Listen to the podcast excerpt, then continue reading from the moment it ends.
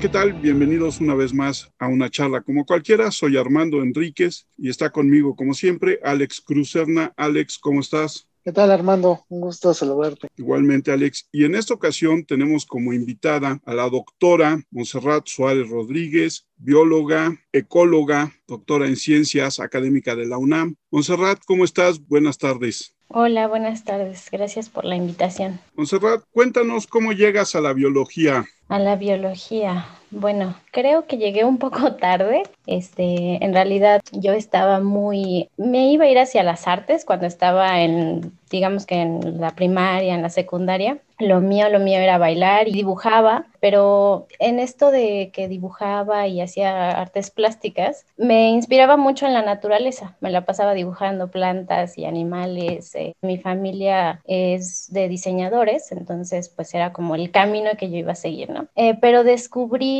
que me gustaban mucho los animales, sobre todo cuando dibujaba y cuando pintaba. Entonces empecé a acercarme yo sola, un poco, este fue como un descubrimiento por mí misma, de los animales y la vida, de cómo funcionaba la vida. Empecé en mis clases de ciencias naturales a enterarme de que pues todos eh, los seres vivos están conectados de cierta forma, ¿no? Y esa parte filosófica fue la que me acercó eh, mucho a la parte científica. Y ya cuando estaba en la prepa, que ya tenía que decidir a qué me iba a dedicar, di un giro a todo lo que todo el mundo creyó que iba a hacer y le dije a mi papá, quiero ser bióloga. Nadie en mi familia sabía qué era ser biólogo, menos científico. Todos eran artistas y pues lo cambié, lo descubrí, una maestra en la preparatoria me influenció mucho, me di cuenta de que todo era maravilloso, la forma en la que la naturaleza se relaciona entre todos los seres vivos, el planeta Tierra, entonces me acerqué a ella, este, hice mi examen para la UNAM, entré a la UNAM, a, a la Facultad de Ciencias y pues de ahí descubrí que todo era más complejo de lo que yo esperaba y me enamoré de la ciencia,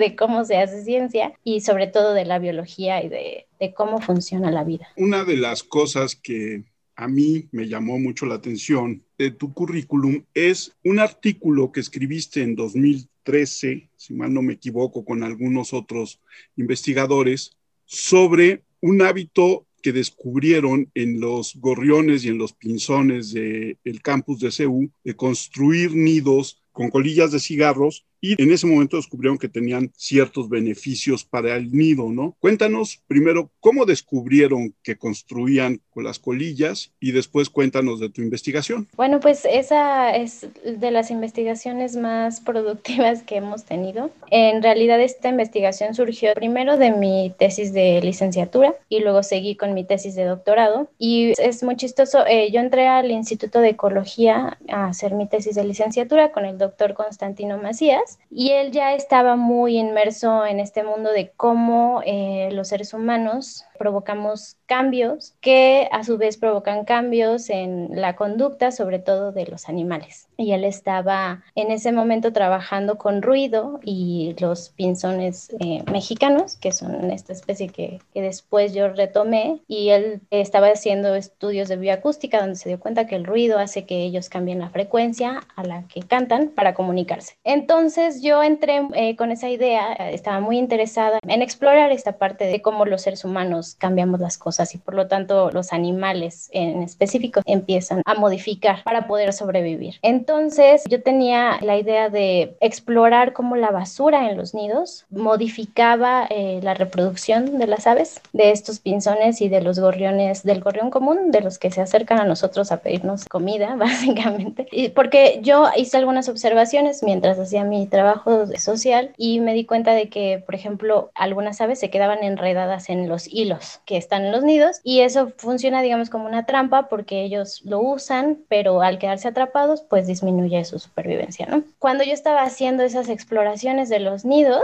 fue cuando nos dimos cuenta que en la parte, pues, más importante del nido, que es esta parte interna que tienen como una camita en donde están los huevos y los pollos, eventualmente, que tiene que mantener una temperatura constante, tiene que mantener una humedad, ciertas características físicas, estaba rellena de filtros de cigarro. Entonces fue un accidente que lo hayamos encontrado en ese momento, porque la pregunta inició como otra, pero cuando nos dimos cuenta de eso, mi tutor y yo, el doctor Constantino Macías y yo, pues empezamos a platicar de qué implica eso, porque incluso cuando yo colectaba los nidos, que es más o menos cuando termina la época reproductiva, digamos como por julio, que es la época más fuerte de lluvias aquí en la Ciudad de México, el agua la humedad hace que los filtros de cigarro despidan un olor muy fuerte, a pesar de que probablemente ellos incorporaron ese material a principios de la época reproductiva, que puede ser en febrero, seguía oliendo. Entonces empezamos obviamente a pensar en las implicaciones físicas, pero también en las implicaciones químicas que esto tiene, ¿no? Y bueno, de ahí pues yo empecé a hacer la investigación de los componentes químicos de los filtros de cigarro, de los cigarros y que quedan atrapados en los filtros de cigarro, ¿no? Porque es un filtro, funciona para eso. Y nos dimos cuenta de que entonces eh, pues probablemente había una cantidad de consecuencias fisiológicas muy fuertes para las aves. Entonces, la primera cosa que hicimos, porque existe un trabajo muy bonito de los estorninos europeos. Los estorninos europeos incorporan materiales verdes, como hojas de esta planta de la zanahoria, que tiene metabolitos secundarios. Entonces, eh, en este trabajo ellos se dan cuenta de que cuando incorporan ese material a los nidos, pues los ectoparásitos se van, no les gusta. Digamos que funciona como un repelente. Y nuestra primera idea fue que probablemente algo así estuviera ocurriendo con los filtros de cigarro, porque la nicotina, pues es utilizada eh, la planta de la nicotina eh, para repeler naturalmente eh, artrópodos de los cultivos. Entonces, extrapolamos todas esas ideas y lo probamos y ese resultó el artículo del que estás hablando, que es con el primero que vimos que efectivamente entre más material de colillas de cigarro tienen en los nidos, existe una disminución de artrópodos, ectoparásitos en este caso, que incurren en el nido. Y ese artículo se publicó en un, en un libro, yo ahí fue donde lo conocí, que se llama Darwin Comes to Town, que habla sobre estos cambios de los que tú hablas en la conducta de los animales en las ciudades, ¿no? Pero creo que más tarde descubriste que esta incorporación de los filtros de tabaco también afectaba a las aves, ¿no? A los polluelos. Sí, exactamente. Porque, bueno, una vez que salió este artículo, pues hubo un boom mediático porque prácticamente, pues, para la gente estábamos diciendo que era bueno que incorporaran filtros de cigarro, ¿no? Lo que siempre es un arma de dos filos con todo lo que estudiamos. Pues, usamos dos, eh, estudiamos dos especies de aves que son muy comunes en las ciudades, ¿no? Por lo tanto, mucha gente se ha dedicado a estudiar por qué les gusta vivir cerca de los humanos y por qué se ven favorecidas, ¿no? Digamos que estas son las preguntas que, que han desarrollado, ha impulsado el desarrollo, perdón, del estudio de la ecología urbana. Pero debido a que es un material con muchos químicos tóxicos, probablemente no solamente eran buenas noticias que hayamos encontrado los filtros de cigarro. Y eventualmente si encontramos que provocan un daño genotóxico, que no es mutagenicidad, no sugiere que están ocurriendo cambios mutagénicos, pero sí es una medida o es un proxy de cómo podrían estar afectando las células. Montserrat, debido a este, tú dices, los animales en la ciudad o en las grandes urbes, ¿hemos aprendido o estamos muy lejanos de tener buena convivencia? Yo creo que estamos aprendiendo. Realmente todo el estudio de la ecología urbana en general es relativamente nuevo y sí, yo creo que aquí lo importante es la conexión de todos estos estudios que no solamente gente como yo, gente como mi tutor hacemos, sino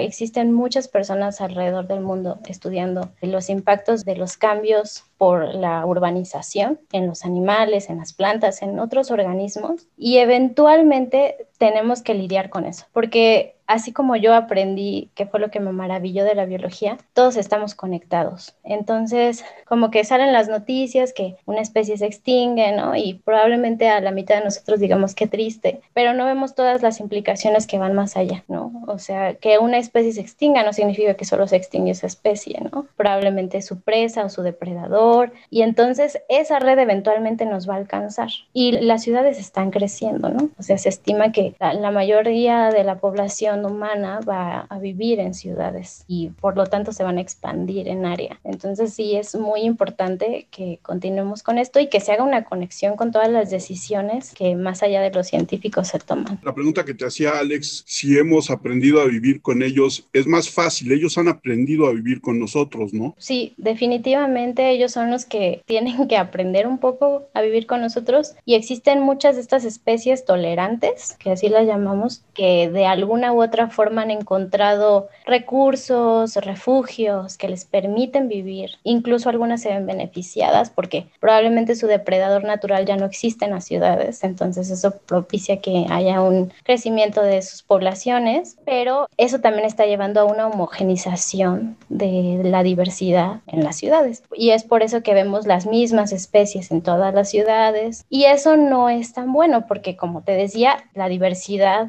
natural depende de todas esas relaciones entre especies que existen en la naturaleza, ¿no? Entonces, eventualmente, como ahorita lo estamos viendo, puede haber un colapso y una extinción masiva de especies. Montserrat, este año de pandemia y todas estas noticias en teoría optimistas del regreso de la fauna a las ciudades, ¿Son ciertas o solamente fue el que de repente abandonamos espacios y fueron llenados por animales que ahora que regresamos a las actividades diarias van a regresar a esconderse? Esto lo hablo un poco como de mi percepción porque no he visto que exista algún estudio. Probablemente este año vamos a tener un boom de estudios de antes, durante y después de la pandemia y como hubo una dinámica probablemente en animales, en plantas, pero hasta donde yo he visto disminuyó la actividad humana probablemente los animales aprovecharon esa oportunidad pues para merodear por las ciudades, ¿no? Para moverse un poco más de su rango habitual porque son especies menos tolerantes a la actividad humana y especies que simplemente no les gusta estar cerca de los humanos. Pero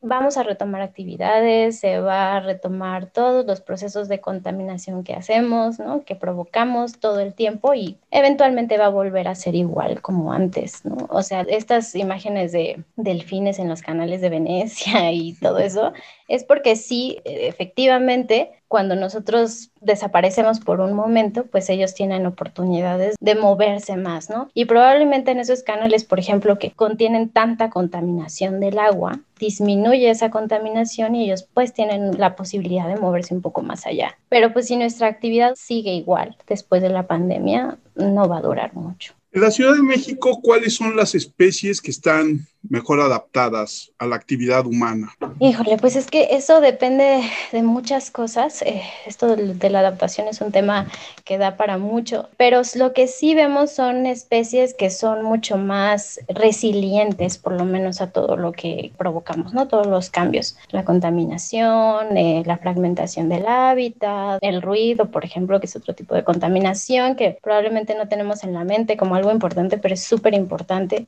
Pero de aves, pues es muy común ver las palomas, por ejemplo. Las palomas son pues un problema, digamos, ya de plaga, la paloma común que ni siquiera es nativa de este país. Eso provoca muchas cosas, pero bueno, por ejemplo, está esa paloma, existe el gorrión común, que es el gorrión inglés, eh, que también ha tenido un boom muy grande en América, que es europeo y parte de África. Esa es una especie que tiene muchos estudios alrededor porque causa mucho interés, ¿no? O sea, tiene una facilidad de, de que le gusten los asentamientos urbanos y que además ha hecho que crezcan sus poblaciones. De aves, eh, yo diría que esas dos son de las que más sabemos. Ahora, recientemente, también sabemos que, por ejemplo, el estornino europeo, como su nombre lo dice, es europeo, también ya lo tenemos en parte de Norteamérica y están creciendo sus poblaciones. Y lo malo de estas especies es que tienden a, digamos que como a empujar otras especies nativas, ¿no? Con las que comparten algunas características ecológicas y por lo tanto es muy fácil pues que se adapten, digámoslo así, a un sitio donde hay una especie parecida y por lo tanto haga a un lado, porque probablemente es más agresiva o se reproduce más rápido, que es usualmente lo que pasa con las especies invasoras. En ese caso pienso, por ejemplo, en las tórtolas, la tortolita, la vemos también, pero creo que cada día vemos más gorriones que tortolitas. Sí, por ejemplo, las tortolitas es una especie eh, nativa que se ha mantenido, ha logrado mantenerse y es probablemente porque tiene la facilidad, por ejemplo, de anidar en sitios eh, diferentes, ¿no? Una cosa que tiene muy fuerte el gorrión inglés o el gorrión común es que anidan en casi cualquier cosa. Yo he encontrado fotos en la red que no sé si son tan ciertas, pero los he visto anidar hasta en botas, ¿no? Y eso les ha dado una facilidad de reproducirse muy grande porque pueden construir un nido en casi cualquier superficie, ¿no? Haya humanos o no, su tolerancia hacia los humanos es muy alta. Por ejemplo, la tortolita, a pesar de que si tú te acercas a ellas, pues eh, tienen esta conducta de miedo, son mucho más susceptibles a volar si te acercas, también las he visto anidar en casi cualquier lugar. Entonces, probablemente tienen estas características tan sutiles que nosotros podríamos eh, pensar que no son importantes, todas esas características se suman y entonces provocan que una especie o se vaya de las zonas urbanas que definitivamente no les gusten o que les den algunos beneficios, como en el caso de, de los filtros de cigarro. ¿no? Y regresando un poco a tu investigación inicial, ¿dónde vas ahorita o ya terminó esta etapa y estás dando un plazo para ver otro tipo de resultados más a largo plazo? Pues ese trabajo se quedó con mi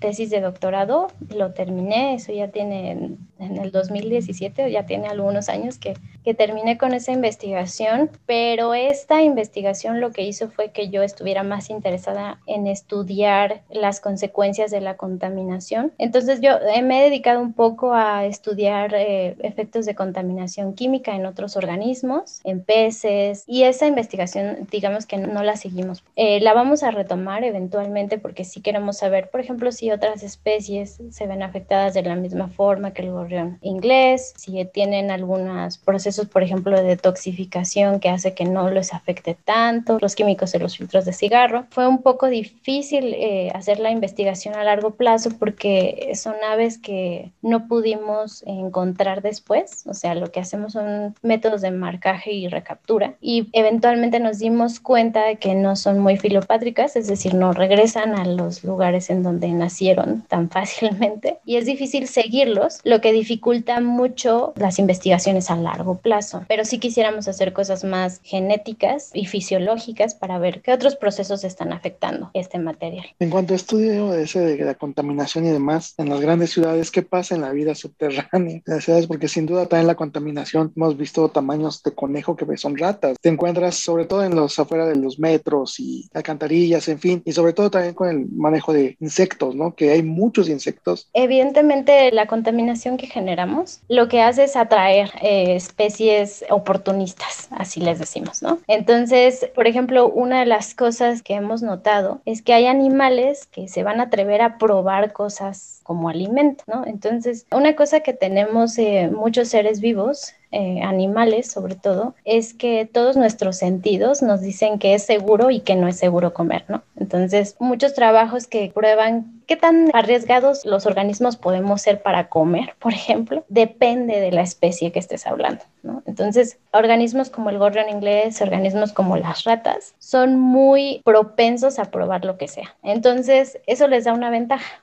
porque ellos van a ver basura que tiremos, basura en general, y van a buscar qué comer. Hay especies que no son tan propensas a hacerlo porque les da miedo, porque tienen algún sentido que les dice esto tal vez no es seguro comer, entonces no me conviene comerlo, por ejemplo, ¿no? Y las ratas evidentemente son una especie que no les importa mucho que pueda o no pueda ser peligroso consumir, entonces ellos se acercan a donde nosotros generamos basura, evidentemente como son lugares muy contaminados probablemente no haya tanta gente. Una cosa también que les da una ventaja es que ellos son de actividad más nocturna, que es cuando hay menos gente. Entonces, son muchas características, ¿no? Que sí hacen que algunas especies se conviertan en plaga, como las ratas o como las cucarachas. Y evidentemente son, pues, atraídos a toda esta contaminación que nosotros generamos. En esta parte de la ecología urbana, ¿qué papel juegan el crecimiento desmedido que hay hoy de mascotas por parte de nosotros? Híjole, eso es muy importante.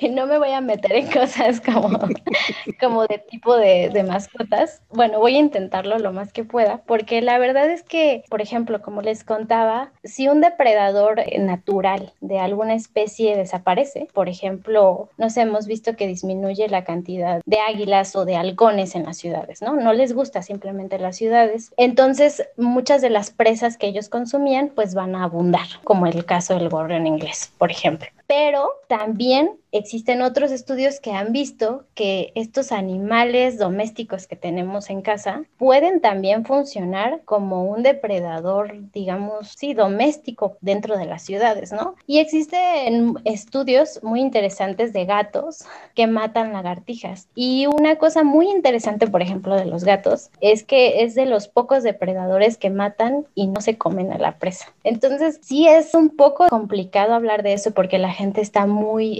evidentemente emocionalmente ¿no? ligada con sus mascotas. ligadas con sus mascotas, pero sí son una fuerte presión para la poquita fauna nativa incluso que tenemos dentro de las ciudades, ¿no? Dentro de la Ciudad de México hay por lo menos dos especies importantes de lagartijas y sus poblaciones sí son afectadas por eh, depredadores eh, domésticos como los gatos y los perros. Entonces sí es otra cosa más que estamos provocando sobre todo, pues los gatos, ¿no? Que realmente no están domesticados. O sea, si lo pensamos de esa forma, son depredadores naturales. Los perros por lo menos los controlamos un poquito más, pero mascotas como los gatos sí llegan a ser muy peligrosas para la poquita fauna nativa que nos queda en las ciudades. Entonces estás de acuerdo, ¿no? Eh, porque a veces creo que se exagera un poco, ¿no? Tratamos de humanizar a veces al animal y entonces ya tienen que estar en todo el entorno del ser humano, ¿no? En plazas, en restaurantes, y hasta tomar ese tipo de situaciones que tanto no va a terminar afectando en un futuro a las grandes urbes, ¿no? Sí, sí, definitivamente es un problema que vamos a tener también que eventualmente controlar porque estamos introduciendo un depredador más una presión todavía más. Y bueno, sí, esto de la parte emocional que tenemos con nuestras mascotas, pues es, es muy natural en los humanos, pero sí tenemos que tener cuidado cómo manejamos esa situación, ¿no? Esto de mantener a los perros con su correa eh, cuando salimos, etcétera. Por ejemplo, lo he visto en CEU, mucha gente va a CEU y pasea a sus perros. Está bien, ¿no? No tengo nada en contra, pero pues sí hay que mantenerse alertas porque pues son depredadores naturales, son carnívoros, es su instinto, van a matar. Y además también se genera un problema en el momento en que muchos de estos animales domésticos y mascotas se vuelven ferales, ¿no? Sí, esa es otra cosa que estamos viendo, que es, también es muy importante y en algún momento también nos va a alcanzar. Existen, sí, todas estas, o sea, cuando ya alguien no puede controlar o mantener o tener a sus perros, pues los sueltan a los gatos y también son depredadores que evidentemente van a intentar sobrevivir, pero están funcionando como un depredador exótico es una especie invasora exótica. Entonces es otra presión que vamos a, meter a nuestra fauna ya de por sí poquita, nativa, ¿no? Otra cosa que creo que has estudiado es la parte de la reserva ecológica del Pedregal. Sí, parte de mi tesis de doctorado y de licenciatura fue ahí en donde hice estos estudios y también después colaboré con otro compañero. Estábamos interesados en ver pues la diversidad que hay de aves, de plantas y de algunos mamíferos, ¿no? Y justamente de perros y gatos ferales. ¿Cómo es el, el, estado de la reserva del Pedregal? Híjole, la reserva la verdad es que sí contiene muchas de nuestras especies nativas de, de, plantas y de animales. Se mantiene lo más natural que se puede. Por ejemplo, se evita el riego y se evitan otra, otras cuestiones ahí artificiales que provocan normalmente una ciudad. Y yo creo que una de las mayores amenazas es evidentemente que aumenten la cantidad de edificios dentro de CEU, que disminuye y fragmenta todavía más la reserva y este asunto de los perros y los gatos ferales, que sí existen muchos. Y lo bonito de la reserva es que es una parte que amortigua la diversidad. Entonces, México en general recibe muchas, por ejemplo, especies de aves migratorias que migran hacia México, se quedan aquí para reproducirse y después se van. Entonces, en realidad en CEU encontramos algunas especies que son muy raras de ver durante esta época en toda la ciudad. Entonces, sí es una fuente de diversidad muy importante y yo creo que debería de cuidarse más de lo que ya se cuida. Existen muchos investigadores en CEU que se han dedicado a describir y a cuidar la diversidad de la región reserva, pero creo que sí, sí necesitamos más apoyo todavía externo para cuidarla porque es muy importante y te digo, recibe muchas especies migratorias. Tenemos que hacer como una mayor labor de conciencia de la existencia de la reserva, ¿no? Porque hay muchísima gente que ni siquiera sabe que existe la reserva. Sí, y de hecho hay grupos eh, que supongo que son un poco más de, de parte de la Facultad de Ciencias, del Instituto de Biología, del Instituto de Ecología, pero incluso existen grupos de avistamientos de aves. Entonces es muy padre ir a ver eh, todo lo que tenemos, ¿no? E incluso si nada más te asomas a CEU, pues ves una cantidad de plantas ya de entrada que no ves en toda la ciudad, porque ya está muy homogéneo en la ciudad, pero ahí conservan una gran cantidad de especies de plantas y animales. Incluso de repente hay algunos animales que yo supongo que salen de la reserva y se van a las colonias aledañas, ¿no? Donde de repente se ven cacomixles o zarigüeyas o cualquier, digo, mamíferos y las aves, por supuesto, ¿no? Sí, existen los cacomixles, los lacuaches, ¿no? Que todavía incluso un poquito más al sur de la ciudad existen algunas poblaciones. La ventaja de ellos es que son más nocturnos, ¿no? Entonces, por lo menos interferimos menos en su actividad simplemente por eso. Pero sí en reserva es en donde se encuentran mayores cantidades de estos animales. ¿Desde cuánto las ardillas? Sí. por ejemplo, ahorita que mencionas lo de las ardillas, pues las ardillas estas que, que son más arborícolas, pues eh, son invasoras, ¿no? Y por ejemplo, en la reserva existe una especie de ardillón que no sube a los árboles, es más de estar en las piedras, de ser subterránea. Y a pesar de que comparten muchas características en común, pues podría verse amenazada la una por la otra, ¿no? Entonces existen estos estudios en donde ven si hay alguna interacción entre estas dos especies. Eh, no recuerdo alguno que haya dicho que sí, efectivamente las dañan, por ejemplo, estas ardillas arborícolas a nuestros ardillones de la reserva, pero sí podrían llegar a competir por recursos, ¿no? Que es otra cosa. Llegan a competir por recursos y evidentemente la especie que sea más agresiva, que eso es una de las cosas que ocurre, o para que a la otra y por lo tanto hay ahí una interacción opuesta entre las dos especies, ¿no? Y ahora lo que está pasando es que pues, yo lo he visto en el bosque de Chapultepec, por ejemplo, seguramente todos lo hemos visto, pues son entre comillas agresivas que se acercan a la gente a pedir comida, ¿no? Y esa es una ventaja que tienen ellas, pueden comer lo que sea, la gente les da de comer, pueden ocurrir cosas como que sean vectores de enfermedades, ¿no? Como la rabia, etcétera, por eso te dicen que no las toques, pero sí ocurre mucho de estas interacciones entre especies invasoras y especies eh, nativas que pueden eventualmente generar que la nativa desaparezca, que es lo que usualmente ocurre. ¿no? no siempre, pero sí puede ocurrir. En esta parte de la ecología urbana, ¿cuáles son los casos más interesantes que tú encuentras en la Ciudad de México? Pues a mí uno de los casos que más me llama la atención definitivamente es el del gorrión inglés, porque es muy complejo. De hecho, creo que no se ha encontrado una razón de por qué en realidad son tan exitosos en las ciudades, sino es como un conjunto de cosas, pero todo esto y de cómo interactúan con muchas especies nativas, por ejemplo, o otras especies simplemente de aves, me parece muy interesante. Por ejemplo, algunas observaciones que he tenido y que además he leído es que son muy parecidos ecológicamente al pinzón mexicano, que es este pinzón rojito, que tiene el, copete rojito. Y en zonas de Estados Unidos, de más al norte de Norteamérica, son más agresivos que hacia el sur. Sí, por alguna razón son mucho más agresivos hacia otras especies. Y en cambio, muchos estudios que han encontrado aquí en, México. Bueno, en realidad no hay muchos, pero algunos que he visto y algunas observaciones que hice con mi tutor de doctorado, con el doctor este, Macías, hace algunos años, estábamos platicando que aquí en México realmente no creemos que haya esa competencia, incluso porque nosotros los encontramos como en zonas de anidación mixtas, incluso llegan a anidar todos juntos, ¿no? A pesar de que son diferentes especies, conviven juntos.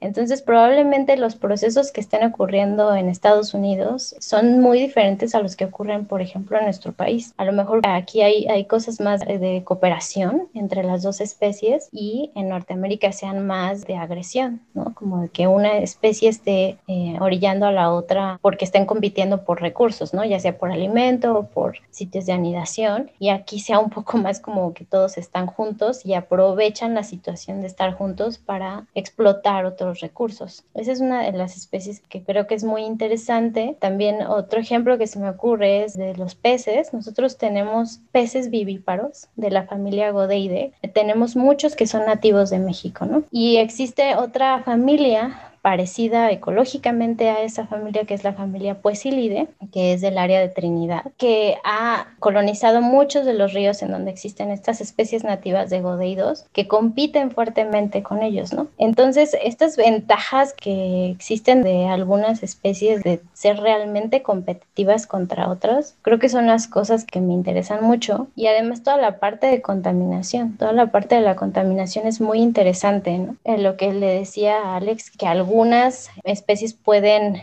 explotar esos recursos, digámoslo así, de la contaminación, por ejemplo, la basura, y eso les permite crecer y a otras en realidad les dan la torre y hace que se vayan, ¿no? Que desaparezcan. Toda la contaminación del agua. Es sorprendente que en esta ciudad llueva tanto y no tengamos un sistema de colecta de agua. Toda el agua que se desperdicia en esta ciudad y que tengamos escasez de agua en esta ciudad me parece increíble. Después de que casi nos llueve seis meses, entonces, bueno, son muchos aspectos en los que estoy interesada. Mi punto es ir conjuntando cosas. Muchas personas, por ejemplo, se dedican a estudiar la, conducta en la ecología urbana, otros en la fisiología, y yo he estado un poco más como intentando empatar estas dos formas de estudiar la ecología urbana, ¿no? Es una de las cosas que a mí me interesa mucho hacer y le estoy utilizando peces y aves para estudiarlo, ¿no? En ese sentido, yo quiero compartir contigo una observación que yo tuve un día en la esquina de Félix Cuevas y Universidad, donde vi a un zanate comerse, por lo menos matar y llevarse a un polluelo de gorrión. Entonces, la llegada de otras especies también crea nuevos depredadores, ¿no? Porque el zanate, digo, es invasor, pero tiene más años aquí. Esa observación es interesante porque ya me habían dicho también que alguien vio un zanate comerse, o bueno, por lo menos traer en el pico una lagartija también. Y es que una parte, eh, por ejemplo, en la época de reproductiva, ahorita justo estamos, eh, bueno, no, ya estamos como a la mitad de la época reproductiva de las aves, pero en los principales estadios de desarrollo de las aves, después de que necesitan proteína. Entonces, muchas aves lo que les dan a sus pollos de alimento los primeros días son insectos. Lo que yo creo que está ocurriendo es que probablemente están encontrando otras fuentes de proteína que no solamente son los insectos.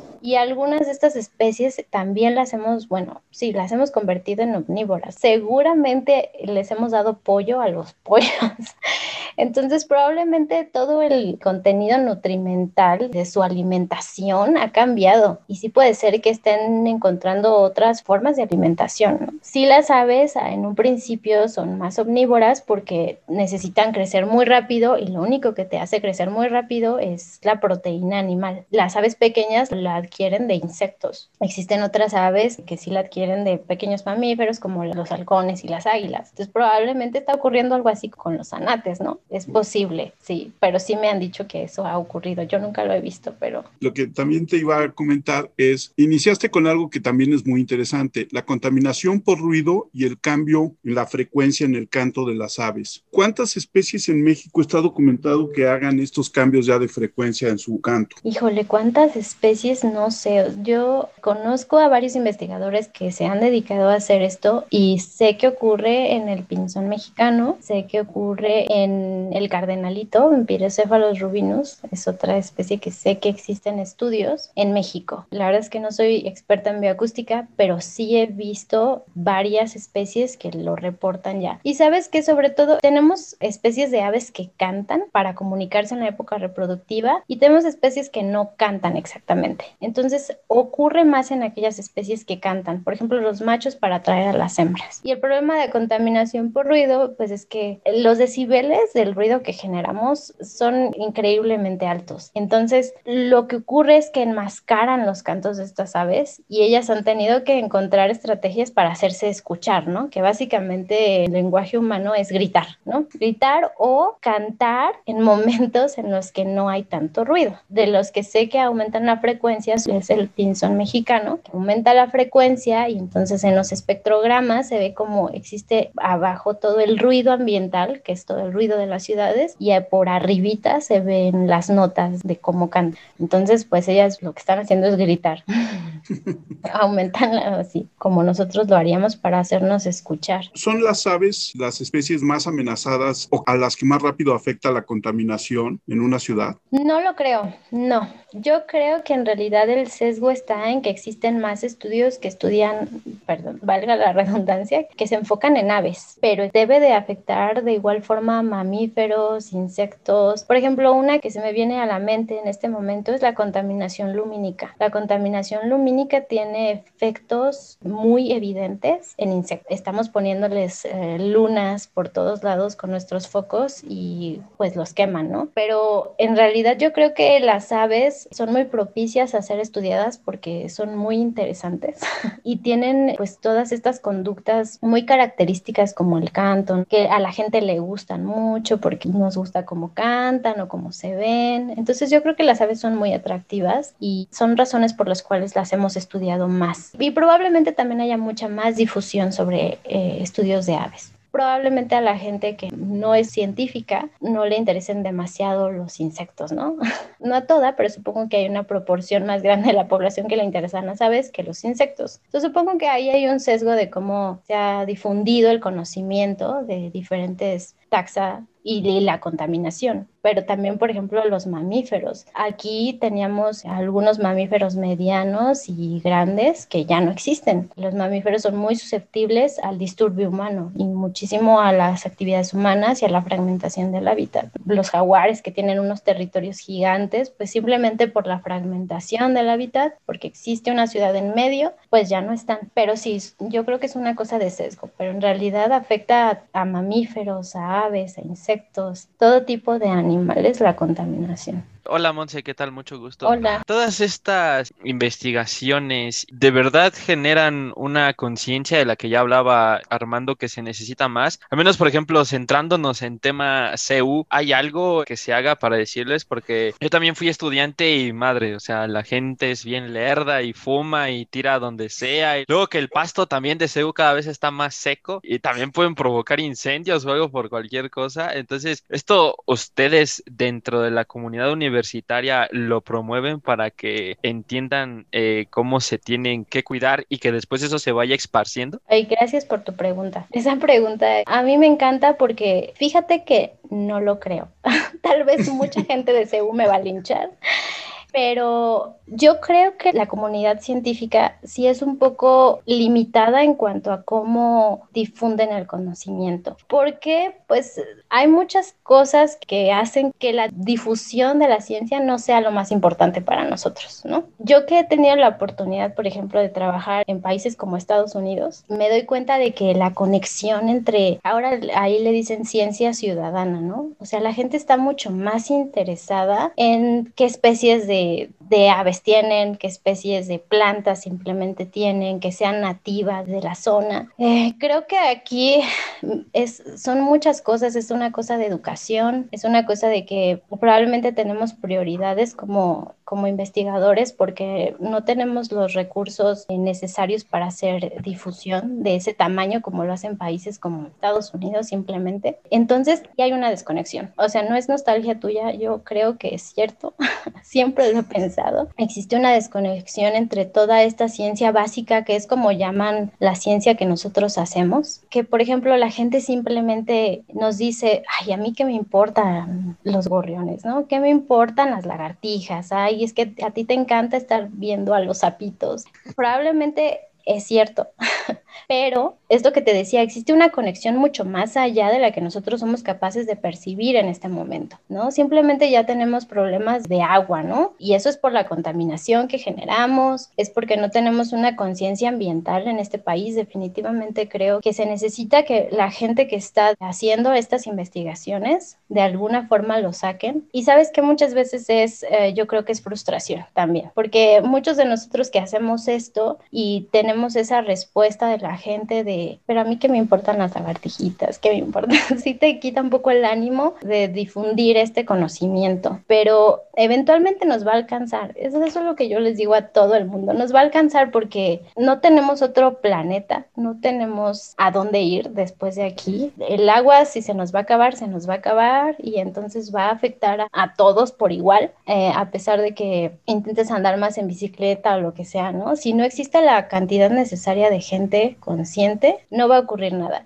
Y menos si no llega hacia hasta los estratos de administración donde se toman decisiones importantes con respecto a esto, ¿no? Yo te invito a que invites a los investigadores también a hacer un esfuerzo de difusión de, de este conocimiento. Sí, porque justo creo que es lo que se necesita, ¿no? Perdón, profe, ya voy a empezar mi monólogo. Eh, por ejemplo, cuando yo estudiaba en el CCH y conocí Jardín Botánico, que es este la unión del sur a CU, está ahí la, no sé, es como una tiendita, ¿no? Donde adoptas los cactus, estos chiquitos que tienen, que de hecho ayer estaba viendo una cápsula en un noticiero de que también están en peligro de extinción y básicamente todos los que están existen en el Jardín Botánico de Ciudad Universitaria. Y justo eso, la gente no le interesa, o sea, los chavos que pasan por ahí no se meten y además es, o sea, para los estudiantes en sí es público y la información ya hoy con las redes también pues es, es pública, ¿no? Básicamente, entonces sí, pues ojalá eh, se tomen mejores cosas para esa situación, porque eso, desde que el profe dijo que las colillas les ayudaban a los nidos, dije, imagínate, tuvieron que salir más inteligentes eh, las aves para utilizar nuestros desperdicios y hacer sus nidos que nosotros parar de dejar desperdicios, eso sí es increíble. Sí, y definitivamente el tipo de información que nosotros generamos, si tú te acercas y lees un artículo científico, te vas a asustar y lo vas a dejar de leer. Por eso existe esta forma de difundir el conocimiento que es mucho más amigable con la gente que no es científica, ¿no? Que su principal objetivo no es el rigor científico como nosotros lo tenemos que tener, sino es una cosa más de eh, explicarle a la gente para que lo entienda en palabras normales, porque la gente es muy capaz de entenderlo, pero creo que es una cosa de desinterés en general y de desconexión entre la gente que hacemos investigación y la gente que está allá afuera viviendo todos los días, ¿no? Igual que nosotros.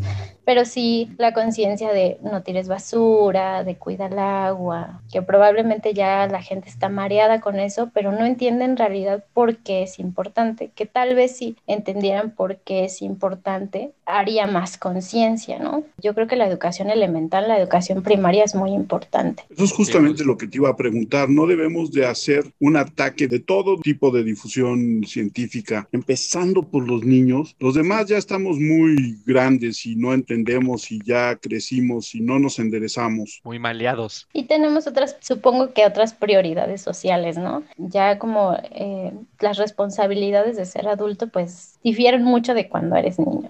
Pero sí, yo estoy de acuerdo. Yo creo que los niños, eh, a crearles un interés, o sea, simplemente que salgan a ver aves, o por ejemplo, estas preguntas de dónde viene el agua, explicarlas, ¿no? Porque un niño de una ciudad abre una llave en su baño, en su cocina y salió el agua es mágico y no es mágico, ¿no? Existe todo un proceso de cómo tuviste el agua de ahí y los niños son completamente capaces de entender ese conocimiento. Yo estoy segura. Sí, son más maleables, ¿no? Más moldeables también. En ese sentido. Yo también te quería preguntar, eh, Monse, con el tema que estabas hablando de las especies domésticas, ¿no? Que ya nuestros perros parecen nuestros hijos. Bueno, no me gustan los perros, este, pero te quería preguntar con este tema de esta sobrepoblación también malentendida que se tiene porque perros callejeros hay, pero hasta para cansarse de ver a los pobrecitos, ¿no? Y por ejemplo, yo al menos aquí cerca de mi colonia por Metro Tasqueña, que todos los que escuchen este podcast y ustedes tienen su casa, hay como una increíble plaga de gatos. Y justamente tú hablabas de los gatos. Y yo sí tengo gatos, pero a mis gatos yo no los saco. No dejo que salgan porque justamente también creo que esa ignorancia que tiene la gente de que pueden salir y regresan, que sí regresan, pero no los los esterilizan, se reproducen y como dices, te matan de todo los gatos y los perros también allá afuera que comen por necesidad. Este tema del abandono animal también, ¿qué tanto afecta a la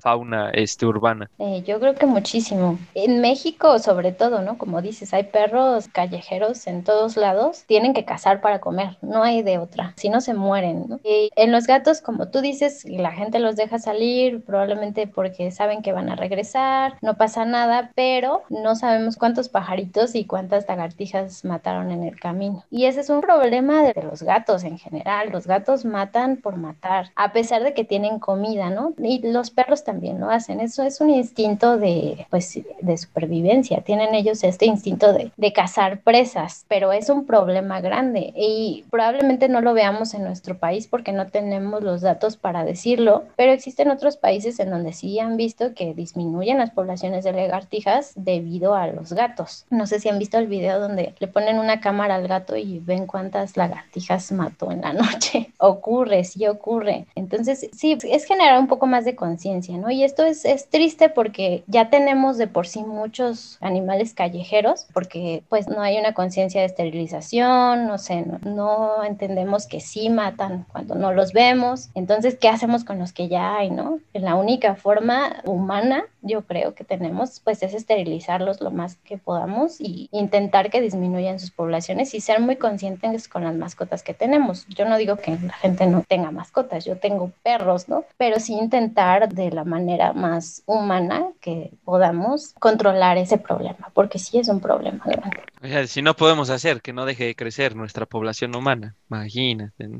Bueno, eso, eso es, eso solucionaría todos nuestros problemas ambientales. la disminución de la población humana y sí, somos muchos, no tenemos ya que comer, ya no tenemos agua. Sí hacer conciencia de tengan hijos, pero no tengan 10, tengan uno. en el sentido no solamente de los entornos urbanos y cómo se adecúan o se habitúan las diferentes especies, yo alguna vez leí un estudio muy interesante sobre los grandes edificios con cristal y el impacto que causan en la muerte de las aves. Pero nadie habla de eso en, en general, ¿no? Y menos en México, donde hoy en día en la ciudad tenemos cuatro o cinco rascacielos gigantes y no sé qué tantas aves amanezcan en el piso diariamente en México. Eh, creo que acabas de generar una pregunta científica muy interesante. sí, sí, también el, todas eh, las superficies que reflejan pueden ser eh, un peligro para las aves, porque simplemente no detectan que es un vidrio, ¿no? Ellos se van a seguir, van a intentar seguir volando. Y se ocurren muchos de estos accidentes. Y fíjate que esa es una cosa que no me he puesto a investigar. Probablemente sí existan muchos estudios. De entrada, yo podría decir que en México no hay, porque tienes razón. Es poca la gente que hace ecología urbana en México. Eh, creo que está creciendo, sí está creciendo, pero son esas preguntas que todavía necesitamos entender, ¿no? Lo que hacen en algunos países que yo he visto es, por ejemplo, simplemente poner una calcomanía de un halcón, las ahuyenta. Entonces, existen estrategias incluso así de simples que podríamos implementar para todos estos problemas que sí es frustrante, ¿no? O sea, es como esto de, ¿por qué escasea el agua en la Ciudad de México? No lo puedo entender complementando un poco de lo que decía ahorita de los perros y eso, y ya ni hablar de las heces fecales, ¿no? Tanto de perros este, que están en calle y tanto uno que es dueño de un perro que también no hay una gran cultura y pues, se deja ahí. ¿Qué tanto afecta a las heces fecales, tanto de palomas, perros domésticos y gatos domésticos? Pues mira, es contaminación, es contaminación del aire, contaminación del suelo y además es vector de enfermedades. Las palomas en particular son un problema porque propagan este hongo que las esporas se alojan en nuestros pulmones y nos pueden generar enfermedades crónicas respiratorias. Entonces sí, definitivamente también ese es un problema. Contaminación del aire, evidentemente, ¿no? Eso eventualmente se va a convertir en parte del suelo otra vez y eso va a generar contaminación del aire y del suelo. Entonces también es un problema grande, ¿no? Muchas preguntas que ustedes tienen son preguntas que tendríamos que estar investigando. En ese sentido de la investigación, tenemos graves problemas problemas hoy en México en el campo de la investigación y en el campo de cómo estamos viendo a nuestros científicos. Si de por sí no los veíamos, creo que es peor, ¿no? En estos últimos años. Ay, sí, sí, es muy triste. Es muy triste.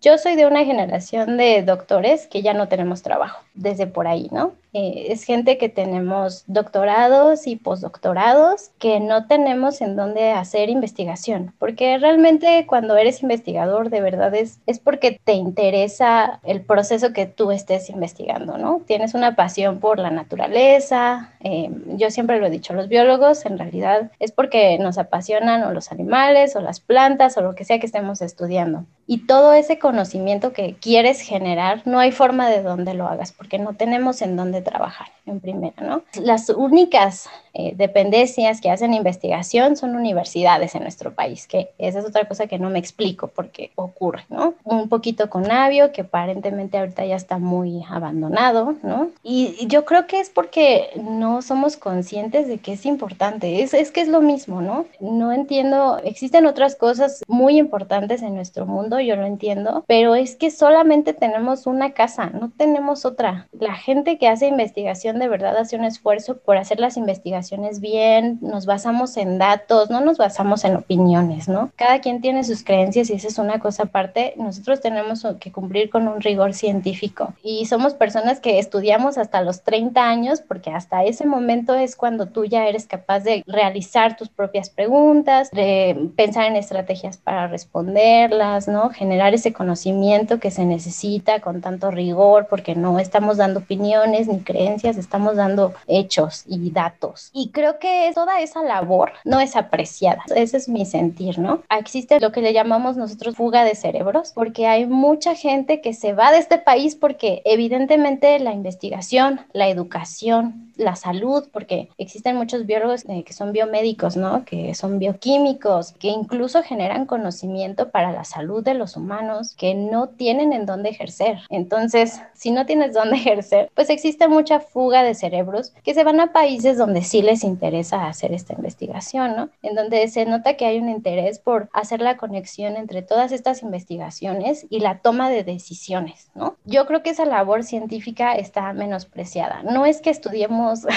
lagartijitas y pececitos, ¿no? Que sí lo hacemos, para nosotros es muy importante. Yo puedo hablar por los biólogos que conozco y lo hacemos genuinamente por eso, pero también es para generar ese conocimiento que nos va a servir y nos va a funcionar en algún momento, ¿no? Esa poca eh, interés en generar científicos, en agarrar este conocimiento y hacerlo práctico, yo creo que sí es poco interés, no existe en este país, no existe y es muy triste, es muy triste porque de verdad la carrera es larga, ¿no? Lo haces con todo el interés del mundo, porque sabes que no vas a ser rico siendo biólogo. y no existe este apoyo, ni siquiera de las dependencias públicas. A mí me sorprende cuántas fuentes de apoyo económico tienen en Estados Unidos para hacer investigación. Nosotros tenemos una y la UNAM. Es todo lo que tenemos. Entonces, no existe, evidentemente no, ni siquiera el apoyo económico para generar estas cosas tan importantes, no nos las dan y cada vez nos ponen más trabas. Hay que llenar otros 80 formatos para simplemente pedir un apoyo económico para estudiar cómo está una en, algún lugar del país, cómo está la diversidad en la reserva. Sí, es triste, la verdad. Es muy triste, es poco alentador y creo que todavía van a pasar por lo menos tres años donde va a ser triste el panorama y mientras vemos cosas tan absurdas como un fiscal de la nación obteniendo un grado de investigador 3 en el Sistema Nacional de Investigadores, ¿no? Pero bueno, esas son otras cosas. Veo que te preocupa mucho el agua. Cuéntanos qué has investigado del agua, que debería preocuparnos a todos. Sí, sí, nos debería de preocupar. Bueno, y es que tengo un especial interés en agua porque acabo de terminar un postdoctorado en donde me dediqué a estudiar contaminación del agua y algunos efectos que tiene el pez cebra. Lo que pasa es que me impresiona la cantidad de contaminantes que ya hay en el agua, ¿no? Ya no hay forma de que tomes agua agua y no esté contaminada. Me sorprende mucho porque no hay regulaciones de basura en México, o sea, yo veo que en colonias separan la basura, en, algunas que no, en la mía sí, rigurosamente, en otras no. Realmente es triste que ni siquiera sabemos bien qué pasa al final con esa basura, ¿no? Probablemente está llegando de todas formas, aunque la separen rigurosamente como en mi colonia, en un lago, en todo el sistema acuífero de la Ciudad de México y termine completamente contaminado, ¿no? Otra cosa es que las inundaciones, es exagerado ver cómo ocurre este fenómeno de las inundaciones en nuestra ciudad. Era de esperarse porque esto era un lago y el lago se quiere volver a formar. Nuestro sistema de, de drenaje no funciona. Evidentemente las coladeras explotan cada vez que la ciudad se inunda, ¿no? Entonces, ver toda esa, una cosa es que soy muy obsesiva, entonces ver la cantidad de agua que se desperdicia me genera mucho estrés. Yo creo que por eso tengo esa obsesión con el agua. Me genera mucho estrés ver como la cantidad de agua que se desperdicia, que cae del cielo y que está en las coladeras, que ya se contaminó, ya se ensució, no hay forma de que sea para consumo humano. Tengo un especial interés en el agua, por eso nuestros sistemas de agua están completamente contaminados. Tengo muchos amigos que están estudiando lagos del Estado de México, ¿no? De los que dependemos en la cantidad de agua que tenemos en la ciudad, que están completamente abandonados, están contaminados, están muy degradados, las especies que viven ahí están desapareciendo. Es triste, de verdad. Cuando estás adentro y lo ves y lo entiendes, es muy frustrante, porque dices, aquí llueve seis meses del año, básicamente, ¿no? Porque no tenemos agua. Sí, y en parte tiene también que ver con políticas que son muy antiguas, que decidieron entubar los ríos de esta ciudad y hoy hay ríos que corren por tubos, el río que corría donde hoy es el, el viaducto Miguel Alemán, pues va en un tubo, río Miscuac, río Churubusco, y entonces afectaste todo el ecosistema y afectaste todavía más la precipitación de agua de lluvia en la ciudad. Hoy en día tú dices, llueve seis meses, llueve seis meses mucho más en el sur que en el norte, que está totalmente deforestado. Sí, Pero claro, la deforestación es otro problema que afecta lo mismo, ¿no? La cantidad de agua. Entonces seguimos destruyendo ecosistemas, seguimos sin importarnos lo que no sea dentro de la ciudad, pero todo está conectado, todo está conectado. También es una cosa de desinformación. Eso es lo que les decía, ¿no? Yo sí conozco niños que abren la llave del agua y piensan que de ahí salió el agua, ¿no? Es mucho más complejo que eso. Entonces, nuestros recursos deberían de estar en la educación, definitivamente, la salud, evidentemente, pero también toda esta investigación, ¿no? Tener esta conciencia, ¿no? Que es un recurso limitado que no nos va a durar para siempre y eh, una educación para cuidarla y entender mejor de cómo funciona toda esta red que nos permite tener agua en la ciudad y en zonas, como decías, que carecen de ella, es muy importante, ¿no? Monse, te queremos agradecer que hayas aceptado la invitación a charlar con nosotros, que hayas compartido parte de tu conocimiento. ¿Dónde te encuentran nuestros oyentes en tus redes sociales? Eh, no tengo redes sociales, qué terrible, ¿verdad? Tengo un correo, si les interesa alguna información o si les interesa estar en contacto con algún investigador, me encuentran en mi correo que es monse, intermedia, punto sr9 arroba gmail.com. Alex. mi Twitter es arroba 512 y en bajo Alex. ¿De ahí? Arroba de 25 y sí, Monse, créate unas redes, por favor, para que... Un Twitter de menos, ¿no? Para tirar hate como el profe. Ahí unas, este, unas capsulitas diarias estarían bien. Sí. Yo soy Armando Enríquez. Ahí me encuentran en arroba cernícalo. El Twitter del programa es arroba charla cualquier uno y nuestro correo es charlapodcast1 arroba gmail.com. Monse, muchísimas gracias. Esperamos volver a platicar contigo. Creemos en la difusión de la ciencia. Hablamos de muchas cosas en este podcast, pero estamos empezando a abrir espacios para la ciencia porque creemos que es importante. Y la ecología urbana, por lo menos a mí me interesa mucho también. Desde mi punto del ego, me gusta el asunto de saber qué animales viven en mi ciudad y cómo los puedo ayudar a que no desaparezcan. Muchísimas gracias por haber estado con nosotros y esperamos verte próximamente en este podcast de nuevo.